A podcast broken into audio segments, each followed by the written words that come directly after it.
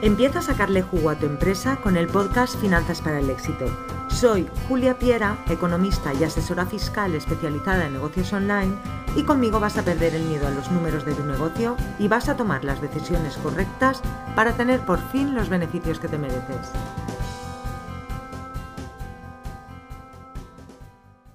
Hola, soy Julia Piera y te doy la bienvenida al podcast de Finanzas para el Éxito un lugar donde te hablo sobre todo de los impuestos y finanzas de un negocio online. En este episodio número 34 voy a contarte cómo puedes saber si te puedes deducir un gasto en tu actividad o no. El proponer este tema ha venido motivado porque en mi despacho recibo frecuentemente preguntas del tipo ¿puedo deducir este gasto y este otro? Y por eso voy a intentar explicártelo para que de ahora en adelante te sea un poco más fácil. La respuesta que te voy a dar puede que no te guste, porque en impuestos no es todo blanco o negro, sino que hay una infinita gama de grises que hay que considerar. Y en muchos casos, desgraciadamente, un gasto va a ser deducible o no en función del inspector que te asignen. Después de darnos cuenta y lamentarnos una vez más de la inseguridad jurídica en la que tenemos que trabajar, voy a contarte los principales requisitos para que un gasto sea deducible. Los requisitos principales son que el gasto esté vinculado a la actividad, que esté correlacionado con los ingresos, justificado y contabilizado. Y vamos a empezar por el punto más conflictivo. Que el gasto esté vinculado a la actividad principalmente quiere decir que lo vas a utilizar para la actividad y no para tu vida privada, y que además lo vas a poder demostrar. En IRPF, para un autónomo, por ejemplo, no vale que un gasto sea compartido, ni por periodos ni simultáneamente.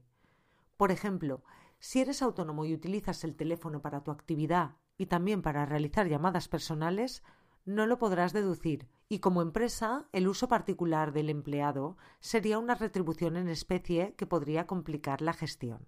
¿Qué es lo que me dice mi experiencia en el caso del teléfono? Pues que si eres autónomo y no tienes dos líneas diferenciadas para uso personal y profesional, no te lo van a aceptar y en el caso de que sea una sociedad no suele haber problema en que el empleado, por ejemplo, un comercial, haga llamadas particulares el fin de semana. Otro ejemplo que ahora está de moda y se me está presentando con mucha asiduidad es querer incorporar como gasto el Apple Watch. ¿Realmente es necesario para la actividad? Puedes contar la historia que quieras, como que es necesario para no perder ninguna llamada, pero será difícil que te lo acepten. En primer lugar, porque tendrás que demostrar que el uso es exclusivo de la actividad. Sin embargo, los AirPods, por ejemplo, sí que será más fácil que te permitan deducirlos, al ser más coherente la explicación de su relación con la actividad. Si eres un autónomo digital, va a ser probable que tengas vinculada o afecta parte de tu vivienda a la actividad. Esto lo habrás hecho con el modelo 036 o 037 indicando qué tanto por cien de tu vivienda va a estar dedicada a la actividad. Esto te permitirá deducir algunos gastos relacionados con la vivienda, pero ten en cuenta que debes poder demostrar que tu espacio está dedicado exclusivamente a la actividad. El gasto debe además estar correlacionado con los ingresos, es decir, debe servir para generar ingresos.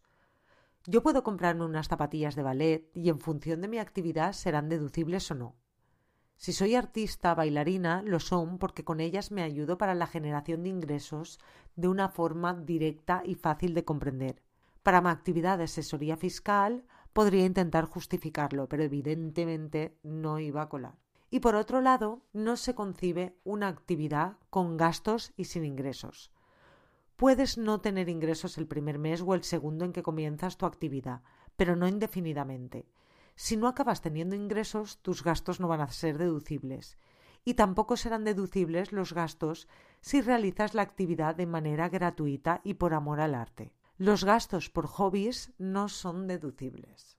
Este mes, por ejemplo, he atendido dos requerimientos procedentes de clientes en los que ellos o sus asesores habían considerado que debían solicitar la devolución del IVA final de año. En ambos casos lo denegaban porque no habían declarado ingresos.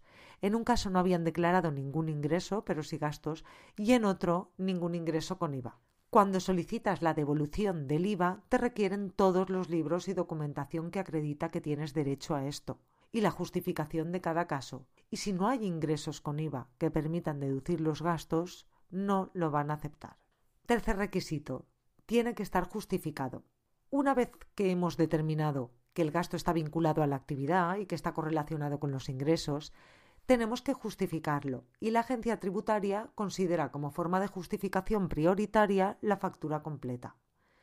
En la factura completa aparece la descripción del producto y servicio y todos tus datos y los del autónomo o empresa que la ha emitido. También existe la factura simplificada que ya no gusta tanto a la hora de justificar los gastos porque aparecen solo los datos del proveedor, no aparecen los tuyos y por lo tanto esa factura, ese ticket puede ser de cualquiera. En ese caso no vas a poder deducir el IVA porque no es factura completa y si la compra no ha estado pagada con tarjeta, tampoco lo vas a poder deducir como gasto en el IRPF o en el impuesto de sociedades, ya que será muy difícil demostrar que has incurrido en ese gasto para tu actividad. Así que intenta siempre pagar con tarjeta tus gastos, aunque el importe sea pequeño, y solicitar factura completa aunque sea engorroso, ya que están obligados a emitirla a tu nombre si así lo solicitas. En IVA, si no tienes la factura completa, no van a aceptar la deducción. Y en IRPF impuesto de sociedades, si está pagado con tarjeta, aunque la factura no sea completa, sí es más que probable que te lo acepten. Como apunto adicional, quiero comentarte que no todos los gastos necesitan factura para ser deducibles. No necesitamos factura, por ejemplo, para los recibos de autónomo, para las nóminas, para los seguros sociales, las primas de seguros, los gastos bancarios, el IBI, la tasa de basura. En estos casos es suficiente con el recibo bancario. ¿Por qué? Porque si te das cuenta, estos gastos no llevan IVA, así que no necesitamos factura completa para su deducción. Y el cuarto requisito es que los gastos deben estar contabilizados y deben estar contabilizados en el correspondiente libro de facturas recibidas o de IVA deducible para deducirlo en IVA y de gastos para su deducción en el IRPF. Si no lo has contabilizado, no podrás considerarlo gasto de ese periodo. Idealmente, los gastos deben contabilizarse cuando se producen, ni antes ni después. Y como regla general, puedes considerar que si los declaras dentro del año, no habrá ningún problema. De todos modos, Hacienda te permite declarar un gasto con posterioridad y un ingreso con anterioridad. Eso sí, siempre que eso te perjudique o te quedes igual. Es decir, siempre que el hecho de aplazar un gasto o anticipar un ingreso no produzca una menor tributación. Y en este sentido es importante tener en cuenta que el IRPF es un impuesto progresivo, por lo que podría darse una menor tributación si aumentasen tus ingresos en el próximo ejercicio. Recopilando, si quieres estar tranquilo en lo que se refiere al fisco, aplica el sentido común declara solo los gastos que realmente sean de tu actividad y te ayuden a obtener ingresos. Pide siempre factura completa con todos tus datos. Recuerda que están obligados a dártela, al igual que tú lo estás si te la piden, y págalos con tarjeta. A final de mes o del trimestre, repasa tu cuenta bancaria y contabiliza el gasto en el periodo en el que se ha producido. Y esto es todo por hoy. Muchas gracias por escucharme. Recuerda que esto es mi opinión y mi interpretación. Aplícalo solo si es bueno y útil para ti y para tu negocio.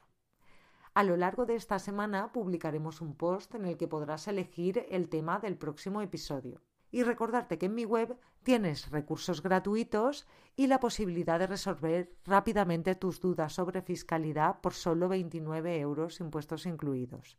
Puedes obtener más información dentro de mi web en juliapiera.es barra asesoría fiscal. Y si te interesa mi contenido, puedes seguirme en Instagram arroba juliapiera y en linkedin.com barra company barra juliapiera. Gracias por estar ahí, nos escuchamos en el próximo episodio. Y hasta aquí el episodio de hoy de Finanzas para el Éxito. Si te ha gustado, suscríbete, deja tu comentario y si crees que puede ayudar a alguien, gracias por recomendarlo. Te espero en el próximo episodio o en juliapiera.es. Gracias por escucharme.